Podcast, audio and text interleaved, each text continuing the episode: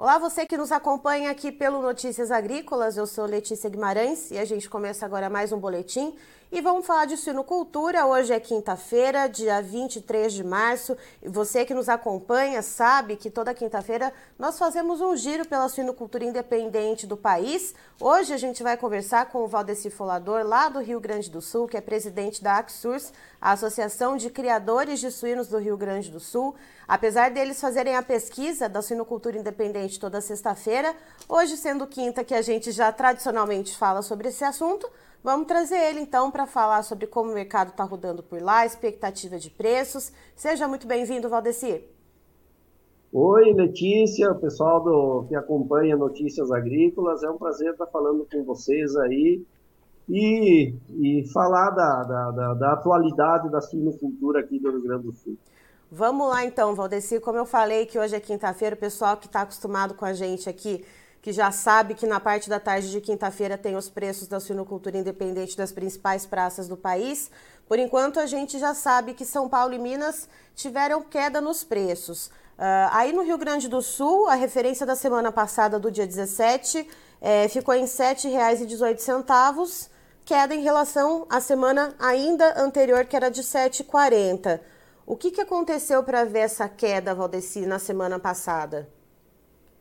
Olha, Letícia, basicamente é a pressão de mercado, não é por maior oferta de suínos, nem por peso maior de suínos sendo vendidos, e sim o ajuste do mercado interno mesmo, o preço de carcaça também caiu. Quando nós olhamos, uh, na semana passada nós estávamos aí na segunda semana do mês, então já é uma semana que começa a enfraquecer. Uhum é, um pouco as vendas a nível de consumidor e, e o mercado brasileiro, de forma geral, é, veio com essa pressão de queda, enfim, não é diferente do Rio Grande do Sul, ele não está imune a isso. Então, muito mais, acho que por questões de mercado interno e, e pressão de vendas aqui dentro, a nível de consumidor, e a dificuldade de repasse ou de manutenção de preços, que essa queda chegou ao produtor, então, a, a produção aqui está ajustada, a demanda ela está boa, é, a oferta está restrita, só que, infelizmente, o mercado não suportou e teve esse ajuste para baixo. E Valdeci, quando você fala em oferta, a gente fala em oferta ajustada de animais, uh, e como que está o peso desses animais quando eles saem das granjas? Ele está saindo mais ou menos em que média? Olha, Letícia, o Peso dos animais, o pessoal uh, tem procurado manter o peso sem muita alteração, em torno de 125, 130 quilos. Então, assim, o peso do suíno não tem tido variações para baixo nos últimos tempos, porque é, se o produtor variar muito o peso para baixo, desses pesos aí médios de 125 a 130 quilos, ele acaba é, tendo um custo de produção maior, porque um animal entre 120 e 130 quilos, você só tem o custo da alimentação que você vai gastar para botar esses 10 quilos. O restante dos custos fixos já estão computados. Então, o produtor tem procurado manter esse peso praticamente inalterado.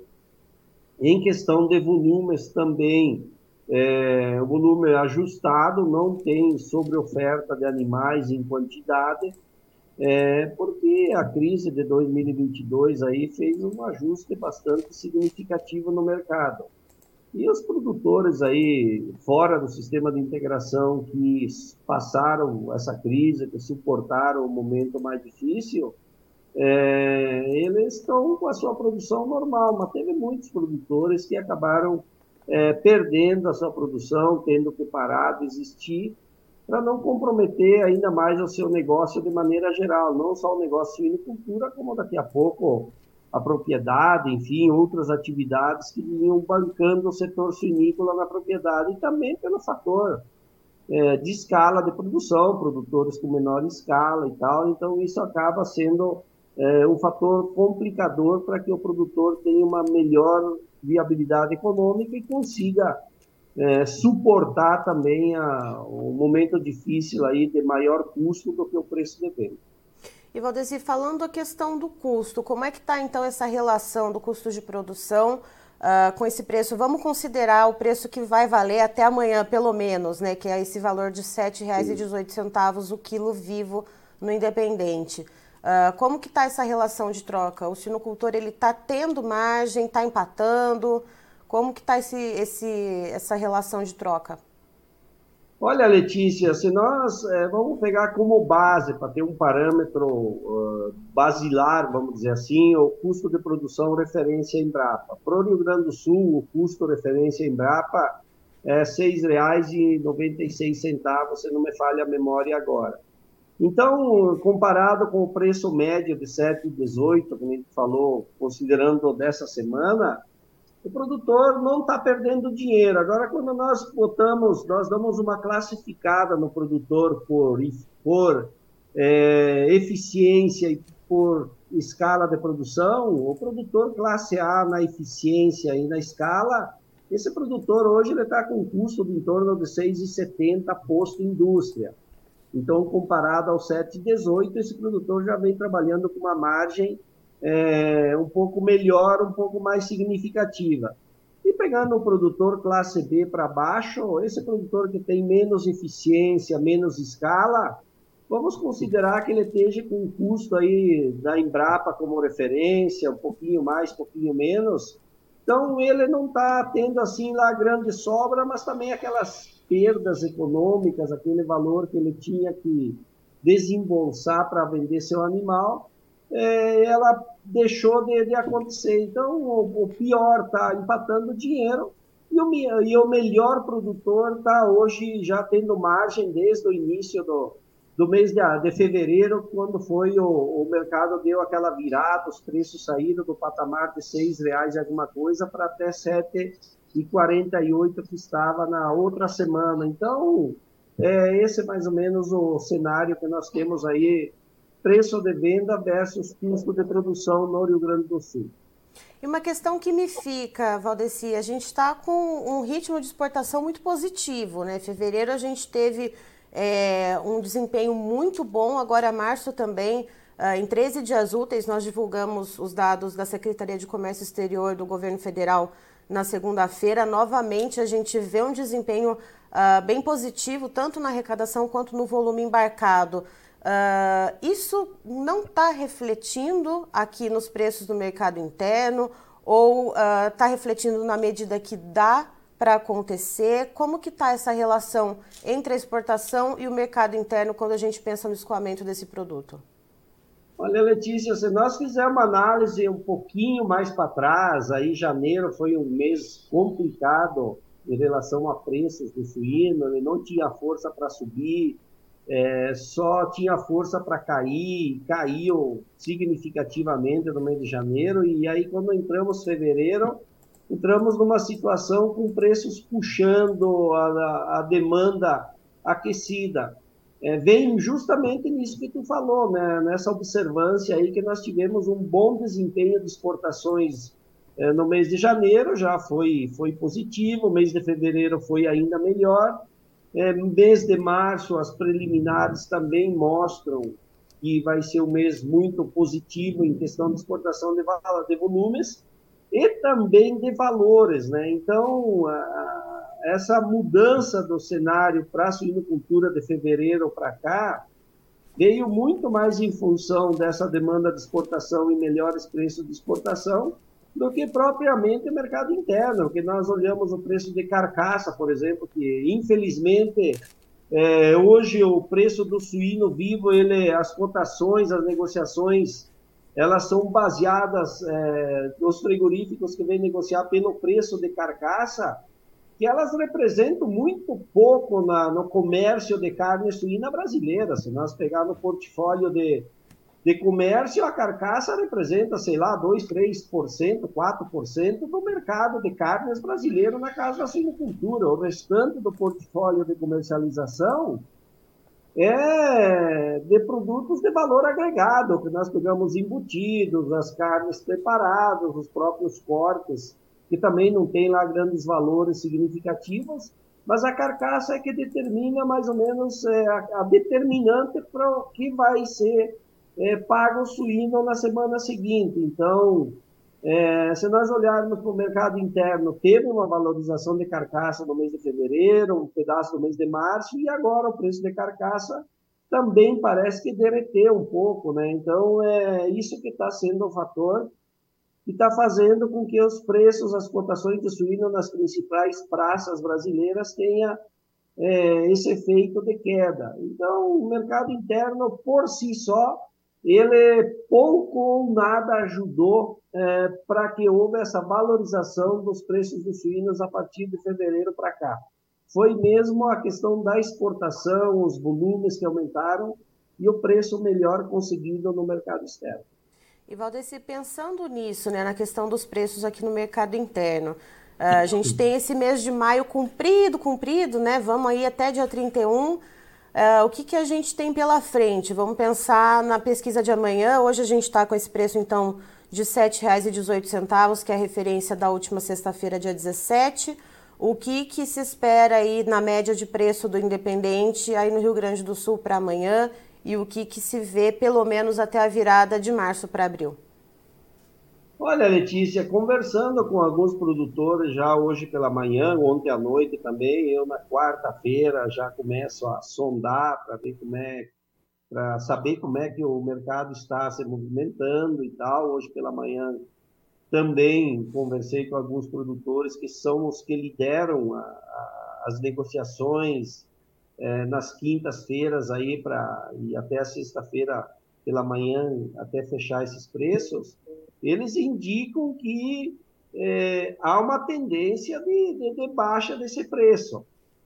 Mas é, eles vão fazer todo o esforço para tentar, ao menos, manter, não tentar não permitir, vamos dizer assim, numa negociação, uhum. que esses preços venham a ser menores do 7,18, porque a oferta, que nem eu falei, ela está restrita, não tem suíno sobrando, não tem ninguém oferecendo uma, volumes maiores do que a semana passada, os volumes são os mesmos, e até o produtor tem condições, se for necessário, dar uma segurada para talvez não deixar o mercado é, é, pressionar tanto para baixo.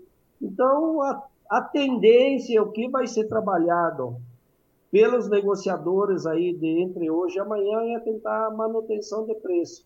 Mas aí, que nem tu coloca, né, os preços de Minas já tiveram, não conseguiram se sustentar, São Paulo não sustentou, o preço da carcaça também, já falaram em preço de carcaça abaixo de 10 reais, é, 10 reais, um pouquinho abaixo.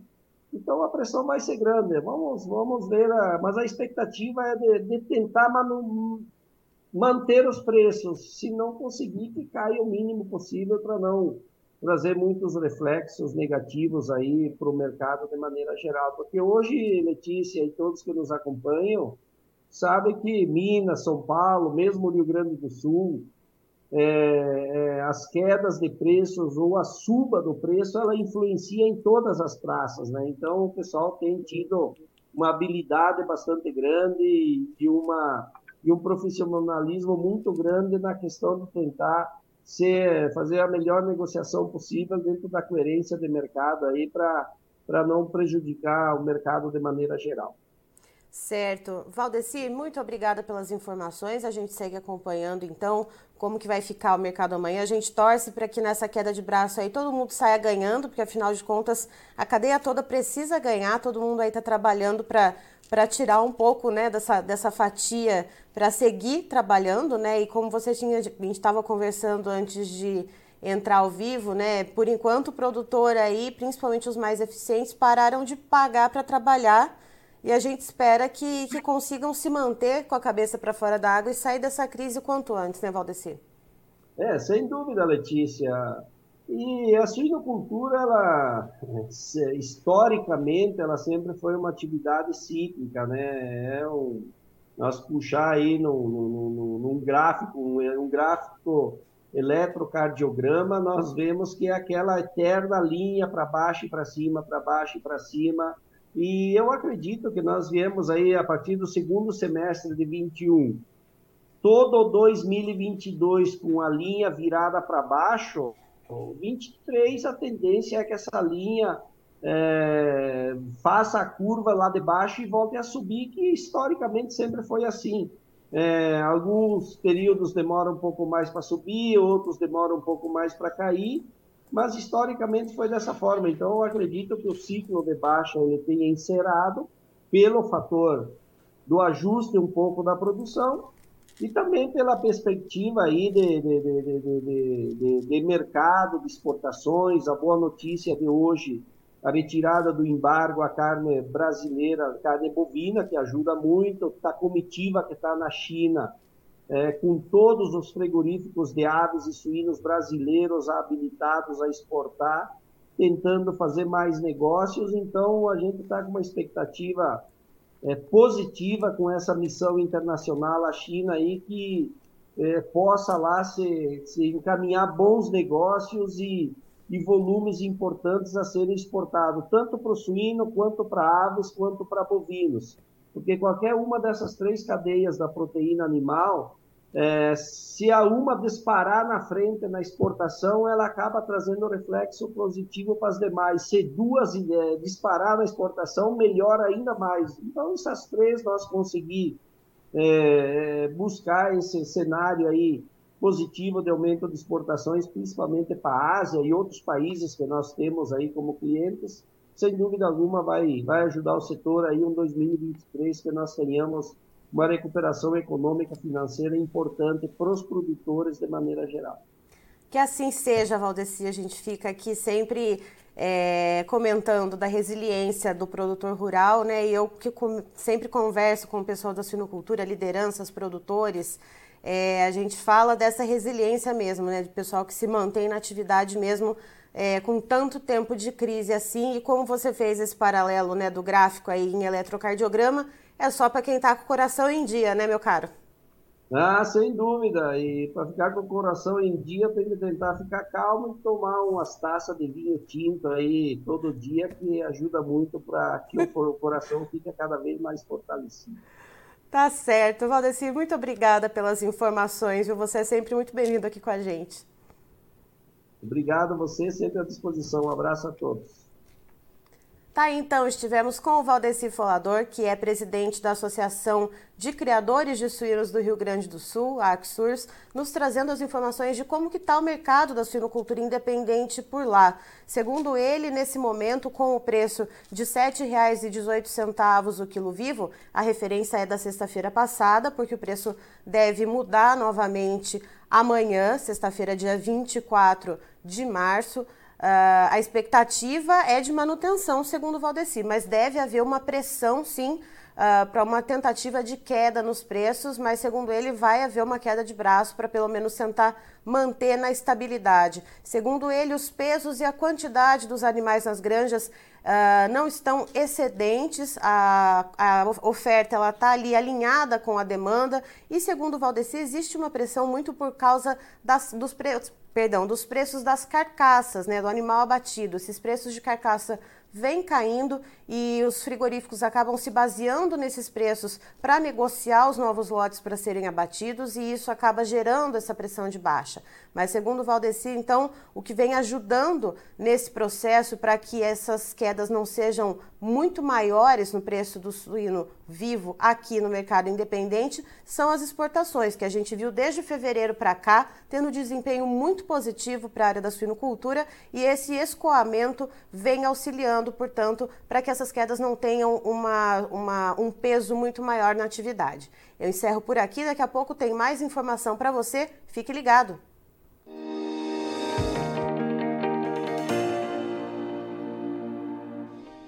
Se inscreva em nossas mídias sociais. No Facebook, Notícias Agrícolas. No Instagram, arroba Notícias Agrícolas. E em nosso Twitter, arroba Norteagri. E para não perder nenhum vídeo, não se esqueça de nos acompanhar no YouTube e na Twitch Notícias Agrícolas Oficial.